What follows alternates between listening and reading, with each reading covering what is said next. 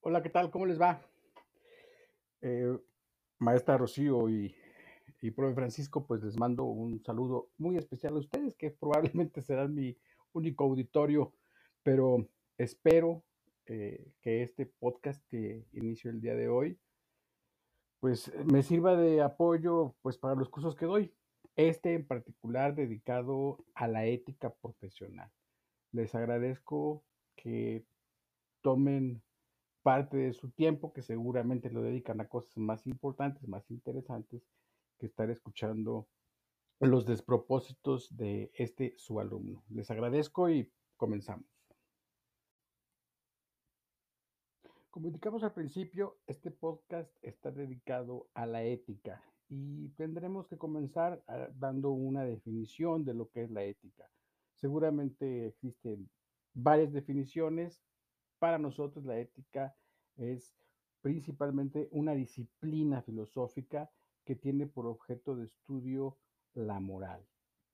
Aquí me gusta hacer una analogía, siempre que hacemos esta distinción, me gusta comparar la moral pues con la aritmética elemental, la aritmética que todos utilizamos cuando vamos al supermercado, cuando vamos al tianguis y hacemos las compras pues tenemos un conocimiento matemático elemental del que nosotros disponemos para evitar que eh, se nos time, para evitar timar a otros y para que las cuentas siempre nos cuadren de manera correcta.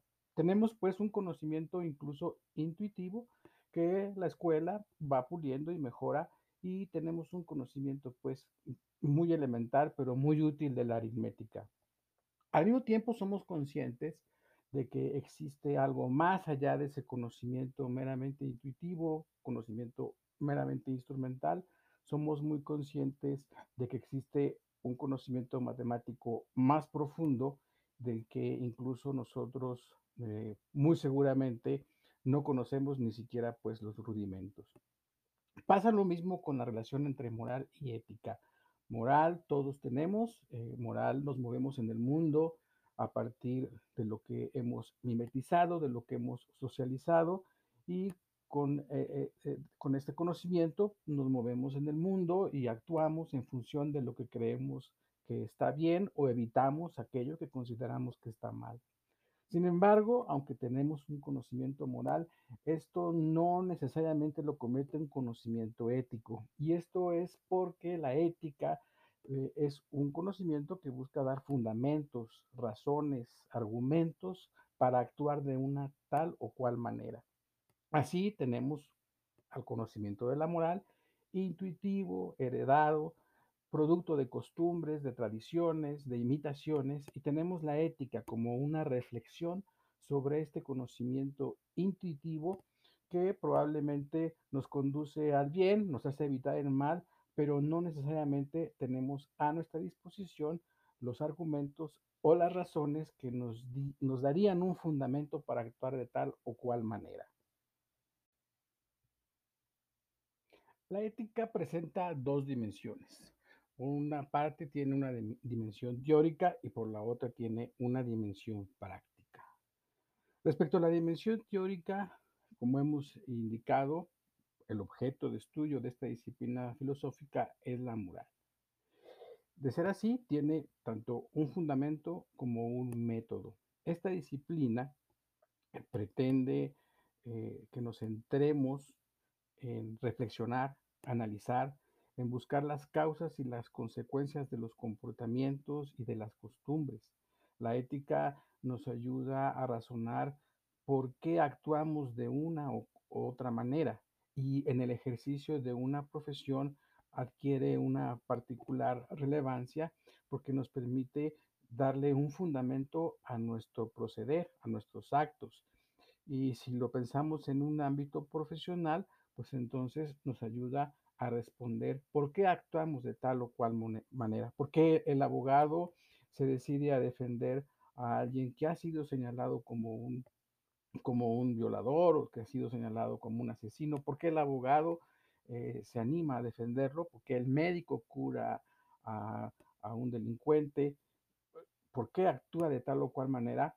Habría razones eh, que podríamos nosotros preguntarles. Y es aquí donde la, la ética en su dimensión teórica nos ayuda a dilucidar por qué la profesión actúa de tal o cual manera sobre todo cuando la manera de proceder no es precisamente intuitiva, como ocurre con muchos conocimientos de la ciencia, son conocimientos que incluso muy seguramente chocan contra nuestra manera ordinaria de ver las cosas, contra nuestra forma intuitiva de armarlas, pero eso no quiere decir necesariamente que sean incorrectas.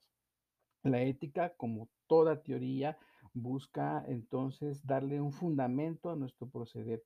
Y en el caso de la ética profesional, encontraremos también em, fundamentos. Normalmente poseemos códigos que nos sirven como marcos para la acción, pero no todo es tan automático, no todo es tan sencillo. Siempre en el ejercicio de una profesión, como ocurre en la vida diaria, podemos enfrentarnos a dilemas, podemos enfrentarnos a zonas límite, a momentos de gran ambigüedad en los cuales se debe tomar una decisión y esta decisión no siempre es algo sencillo de realizar, no es algo que pueda eh, llevarse a cabo de manera mecánica. Tiene que reflexionarse y tiene que aplicarse la racionalidad, pero de manera creativa. Aquí es donde los marcos, eh, los antecedentes, el amplio, eh, el, el amplio conocimiento que tiene la ética es el momento en el que nos puede dar herramientas para tomar una decisión y actuar de una o de otra manera. La ética, pues, como un conocimiento teórico, influye directamente en el curso que pueden tomar los sucesos. Probablemente en la vida ordinaria, quizá nadie se detenga a pensar éticamente, o sea, muy pocos los que se, se, detienen a pensar éticamente, salvo cuando se topan con una dificultad, cuando topan con un problema que les impide seguir el curso ordinario de las cosas y entonces deben pensar y deben eh, buscar una solución que no se les brinda fácilmente. Puede suceder así, pero en la profesión, en el ejercicio de la contaduría, de la administración, en el ejercicio del derecho, en el ejercicio de la medicina, eh, es más frecuente topar con esta ambigüedad, topar con este eh, tipo de, problemas. Y es entonces que la ética nos ayuda a tomar un curso de acción. Una de las prioridades de la ética en tanto que discurso es la consecución del bien, el bien de las personas, de un equipo de trabajo, de una institución busca enriquecer la conducta moral de las personas. Si bien eh, para la moral es suficiente actuar, actuar de una manera adecuada, aunque no se sepa la razón, no ocurre así con la ética. La ética pretenderá dar un fundamento, dar un determinado marco a una, a, un, a una cierta manera de actuar. La ética es un discurso y como discurso también se presenta como un marco de referencia. Este marco de referencia permite uh, ofrecerle a nuestro, a nuestro pensamiento y a nuestra acción una, una base. La ética, pues, eh, lo subrayo, es eh, un marco de referencia que le va a dar fundamento a una manera de pensar, pero, y probablemente mucho más importante, a una manera de actuar. Eh, todo el tiempo estamos cercanos a este tipo, a estas construcciones, a, a estos conceptos que forman parte del marco de referencia ético, conceptos como el de la dignidad humana, como el de la responsabilidad, conceptos como de los deberes y los derechos, concepto como el de los derechos humanos, eh, el del reconocimiento del otro como un interlocutor válido, el, conocimiento de valores, el conocimiento de virtudes, la definición del bien universal. Bueno, todos estos conceptos forman parte de este marco de referencia y muchos de ellos son ampliamente discutidos porque tienen una aplicación directa y eh, se aprecia de manera notoria eh, no solamente en la vida ordinaria, sino también en el desempeño profesional. Ahí se, se habla de la dignidad, se habla del derecho, se habla del deber, se habla de la responsabilidad y no son conceptos que deban tratarse eh, eh, sin una reflexión previa. Vale la pena, son como las letras pequeñitas de los contratos, vale la pena leerlos bien para saber cuál es su significado. La ética tiene un método, como todo conocimiento teórico. El método de la ética es la reflexión sistemática, una reflexión que se pretende ordenada. Es también la aplicación del pensamiento crítico. Podríamos decir que sin el pensamiento crítico no hay manera de aplicar un método adecuado para el conocimiento de la ética.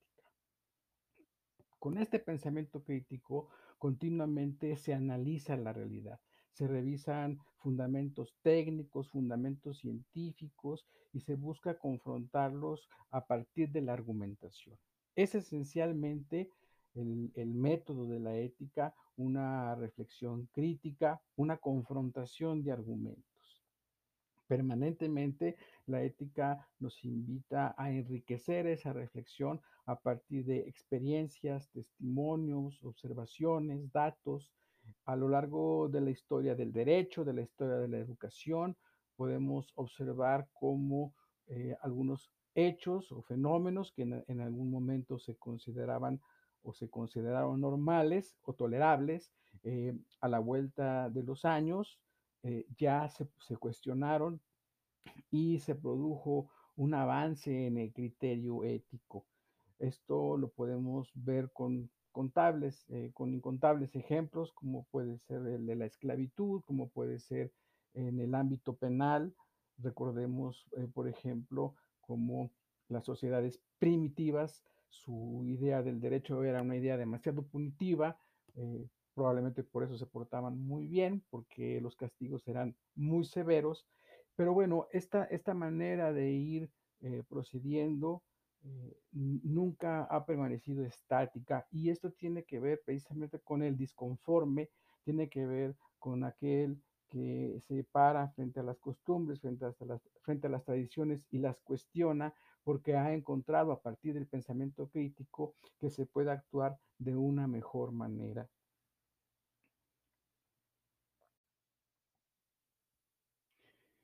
La segunda dimensión de la ética se refiere a su ejercicio práctico.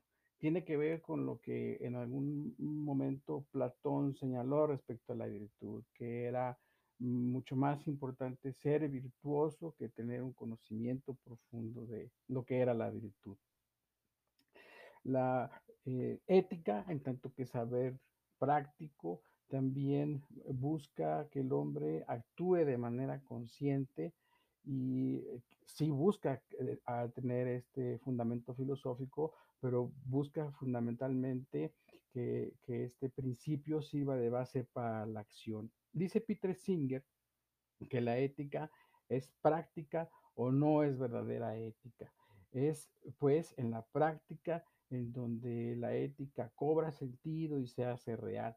En este mismo orden de ideas, el, el, pensador McIntyre ha dicho que, que, la práctica como actividad social, eh, como actividad social cooperativa, busca el bien interno, eh, que cada actividad profesional tiene como, como bien interno propio y que de esta manera obtiene legitimidad social e identidad. Pero la manera en la que el ejercicio de una profesión adquiere esta legitimidad y logra alcanzar esta identidad es a partir de la práctica. McIntyre hace la distinción de entre bienes internos o bien interno, que sería el correspondiente a cada profesión, y los bienes externos. Los bienes externos, pues son el dinero, el prestigio, el poder, que son comunes no solamente a las profesiones, son, son comunes prácticamente a cualquier a cualquier accionar y que se pueden adquirir mediante su ejercicio, son, son los bienes externos, en tanto que los bienes internos son aquellos que le dan sentido a una profesión. Así tendríamos la justicia para el derecho, tendríamos la salud para el ejercicio médico y tendríamos el conocimiento en el, en el ámbito de, del, del, profesor, del maestro, ese sería el bien interno que tendría que, lo, que tendría que lograr y que de alguna manera es el medio mediante el cual puede obtener los, los bienes externos. McIntyre insiste mucho en que deben, eh, tanto bienes internos como bienes externos, deben colocarse en un determinado punto. No me atrevería a hablar de un término medio, una visión probablemente demasiado aristotélica, pero él sí considera que debe haber un punto, al menos un punto tal, en el cual en el momento de ejercer la profesión, los bienes externos no sustituyan al bien interno. Por ejemplo, en el caso del médico, eh, ¿qué está aconsejando este pensador? Que el, el médico eh, al ejercer su profesión busque el bien interno, eh, es decir, busque la salud y no los bienes externos. Un médico que se eh, pone a vender eh, pastillas mágicas o que eh, vende un, ungüentos que, que curan mágicamente alguna enfermedad, se ha corrompido. Un, un, un, abogado que en lugar de buscar la justicia para su, su cliente, busca más bien vaciarle los bolsillos, pensaría este filósofo que también ha corrompido el ejercicio de su profesión. McIntyre insiste, pues, que llevados eh, a, al accionar a partir de, de, una ética profesional, se, se, dé un equilibrio, yo le denomino equilibrio, no estoy seguro de que sea probablemente eh, la mejor manera de describirlo, pero él sí insiste en que no se debe dar este trueque de los bienes externos por el bien interno. El ejercicio de la profesión siempre debe eh, buscar como fin el, el obtener el, el, bien interno y en consecuencia se, se, habrán de dar los bienes externos.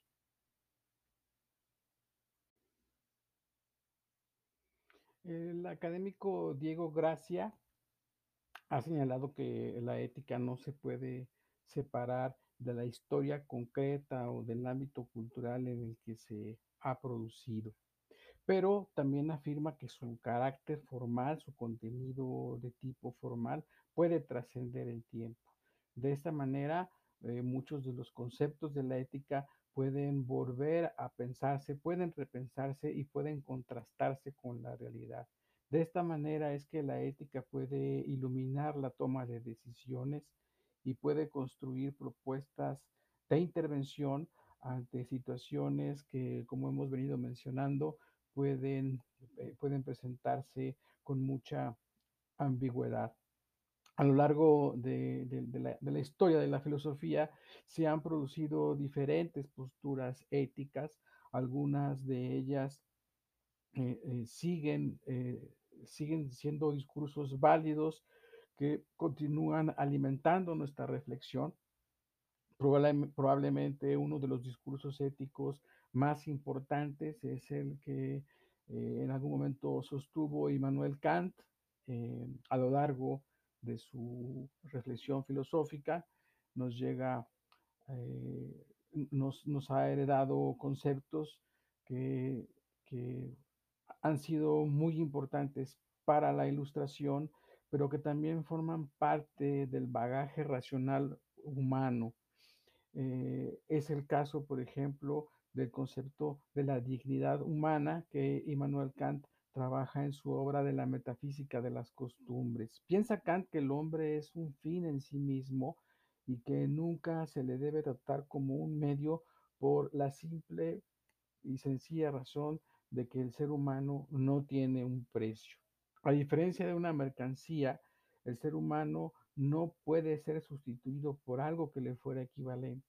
El hombre es persona y como tal es poseedor de una dignidad y esto le otorga un valor intrínseco. Kant es un pensador ilustrado, algunas veces se echa de menos esta idea. Hay que recordar que su contexto es el de la ilustración, es un pensador ilustrado y su su concepto, uno de sus conceptos, además del imperativo categórico, además de su idea de la universalización, está también su concepto de la dignidad humana. A partir de la dignidad humana, nosotros podemos reconocer y hacer efectiva la isonomía, la igualdad de, de, de, los derechos, sin importar, sin eh, aceptar distinciones eh, de ningún tipo, ni de sexo, ni de inclinación, ni de edad, de raza, nacionalidad, de credo o de filiación o condición sociopolíticas. El concepto de dignidad humana no hay, hay que subrayarlo, este principio kantiano, que se corresponde con la idea de la universalización, es, es el fundamento de los derechos humanos, eh, cuyos principios pues siguen, siguen vertebrando la ética contemporánea.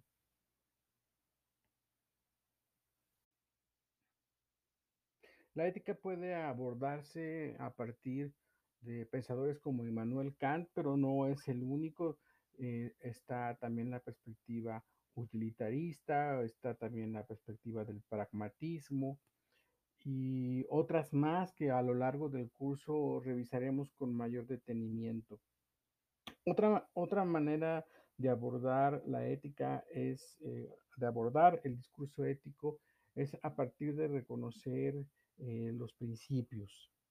Eh, el ejemplo que tenemos más a mano eh, es, es, la serie de principios que alrededor de 1979 eh, Tom Bouchamp y James Childress llegaron a, eh, llegaron a proponer en lo que se conoció como el informe Belmont y que eh, pues es parte del discurso bioético actual sin estas ideas de, de, de estos pensadores este discurso el discurso de la bioética sería difícil de reconocer. Los principios como tales, pues deben ser, deben ser generales, deben ser universalmente conocidos y aceptados eh, para que puedan convertirse en una guía útil de comportamiento, en una guía para una determinada forma de vida. Ann Davis explica que los principios nos dan elementos de juicio para analizar situaciones que se presentan ya sea en la vida o en el ejercicio prof profesional, principios que nos permiten tomar decisiones, decisiones que buscan hacer, hacer válido el respeto hacia las personas y que se consideran en, cierto sentido como un fin en sí mismos y que también procuran la realización personal. Hay varios principios, la, la maestra Molina eh, agrupa los principios en, en tres, en tres eh, grandes apartados. Tendríamos el, en el primer apartado eh, está el principio del respeto, el segundo principio sería el principio de la beneficencia o no mal, y, y, no maleficencia, y el tercero el principio de la justicia. Dentro del principio del respeto se toman aspectos o se relacionan aspectos como son la individualidad, la autonomía, la privacidad, la unicidad y la confiabilidad. Ya habrá momento de detenernos en cada uno de ellos, en las eh, ideas que vamos a continuar exponiendo. Vamos a hablar del principio de beneficencia y del principio de justicia. Algunos pensadores trabajan por separado el principio de beneficencia y la no maleficencia. En el caso de nosotros, eh, estamos eh, pensándolo como, como un, una sola noción que exige conocimiento científico, conocimiento técnico, habilidad, oportun, oportunidad y eh, diligencia para su aplicación. La beneficencia puede considerarse como no causar daño, evitar la maleficencia o eh, también beneficiar a otros, como sería el caso de una beneficencia positiva. De acuerdo con este principio, se pretende no hacer el mal, no hacer daño a otros, prevenir el mal y tratar de evitar el daño y en todo momento eliminar el mal, las fuentes que provocan el daño y buscar principal, principalmente la promoción del bien. Este principio es el punto de partida para, eh, eh, sirve como punto de partida para revisar nuestra relación con nosotros mismos y el medio ambiente. El ejercicio intelectual y práctico de un principio como este nos lleva a incrementar eh, la autoestima, pero también a mejorar nuestra relación con el medio ambiente, con el entorno, y así se puede hablar de una ética ecológica. Eh, ideas como estas encuentran apoyo en, en, este, en este discurso y este principio pues también es el, mediante, mediante, el cual se, se, permite o se, puede, se pueden aplicar determinadas estrategias, determinados cursos de acción. En ese sentido, aplicar de manera adecuada este principio, eh, se debe hacer un, cálculo casi al, modo como lo pretendían eh, los utilitaristas, hacer un cálculo eh, en, esta, en, este, en este orden de ideas, tal vez no del, del placer y del dolor, pero sí de riesgos y beneficios. Así como eh, eh, incluso el pensamiento clásico se puede ya registrar. Este principio, digamos, tiene sus corolarios en ideas eh, como las siguientes, de, de, dos bienes, optar por el mejor, de dos males, buscar el menor y tratar de conseguir el bien para la mayoría. Este principio, el principio de la beneficencia, busca orientar la práctica profesional con la finalidad de evitar o disminuir los efectos negativos que pudieran darse eh, durante el ejercicio profesional. El otro principio es el principio de la justicia y estamos pensando en concretamente la justicia distributiva, eh, la justicia que se refiere a, a la manera en la que se distribuyen los cargos y los beneficios. Ya hemos señalado, todos los seres humanos son iguales en cuanto a derechos, no tendrían por qué privar diferencias de sexo, nacionalidad, credo o de algún tipo de filiación. En función de este principio, mm, debemos eh, invocar el principio de la equidad, de acuerdo con el cual cada individuo debe, debe recibir según sus necesidades, pero también debe eh, retribuir de acuerdo con sus capacidades y preparación. Esta idea eh, habrá que trabajarla eh, como lo veremos en, en sesiones eh, posteriores.